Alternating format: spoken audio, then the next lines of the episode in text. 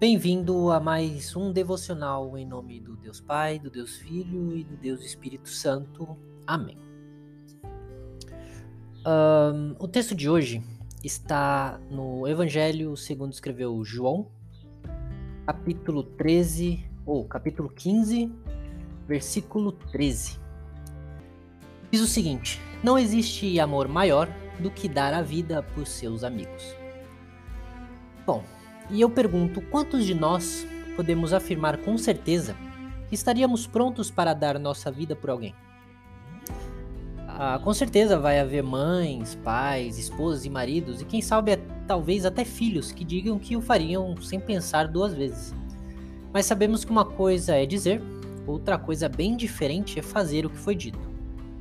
Poucos conheceram tão bem esse dilema quanto Pedro. Pedro era sempre o primeiro a falar, primeiro a defender o seu mestre, o primeiro a querer obedecer, e no fim, Pedro era aquele aluno exemplar que, mesmo nem sempre tirando as melhores notas, era sem dúvida um dos mais esforçados e proativos da turma. Pedro era tão bom aluno que, sem pensar duas vezes, ao ouvir que Jesus seria morto, ele mesmo levantou a voz para dizer, não sei se com um tom de, certo orgulho ou com inconformismo, a seguinte frase: Eu irei com o Senhor até a morte.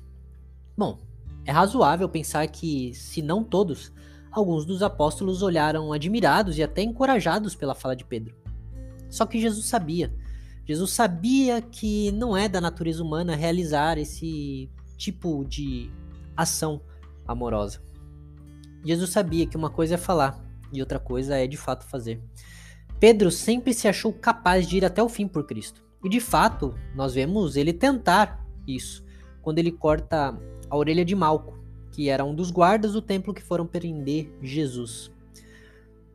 Porém, quando ele vê que ir até a morte de Jesus era de forma pacífica, sem resistir, e que ninguém lutaria por uma chance de sair vivo, Pedro então covardemente nega seu mestre não uma, nem duas, mas três vezes. E tendo a achar que essa conta só não foi maior pela misericórdia de Deus que fez o galo cantar para que ele se lembrasse do que Jesus havia dito. Mas houve um, aquele que não nos chama mais de servos, mas agora ele nos chama de amigo. Aquele que lavou nossos pés, aquele que disse nos amar a tal ponto que nenhum de nós se perderia, pois estamos todos guardados em Sua mão poderosa. Esse um, esse homem, esse Deus, Jesus, nosso Senhor.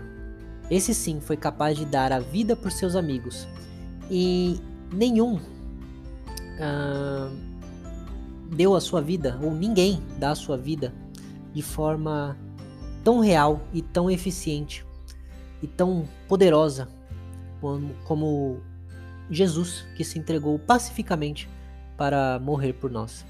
Ele deu sua vida e não de forma rápida, mas de forma lenta, dolorosa, por amor a todos nós que cremos em seu nome. O quanto esse fato constrange você? O quanto esse amor tão grande te quebra?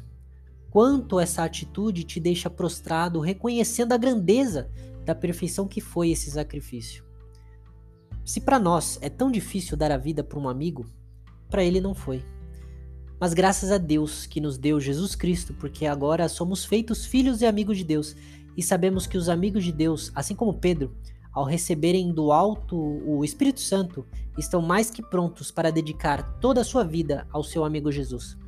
Graças a Cristo, que disse Pedro, é...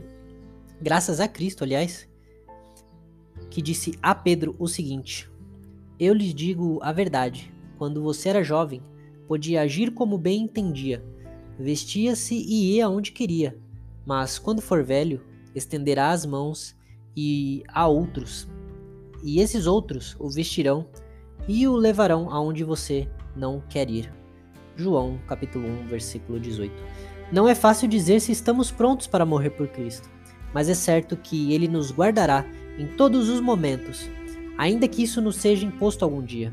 Que a graça e a misericórdia de Deus nos capacite a resistir e a darmos a vida para Cristo todos os dias, ainda que isso nos custe todas as coisas. Amém.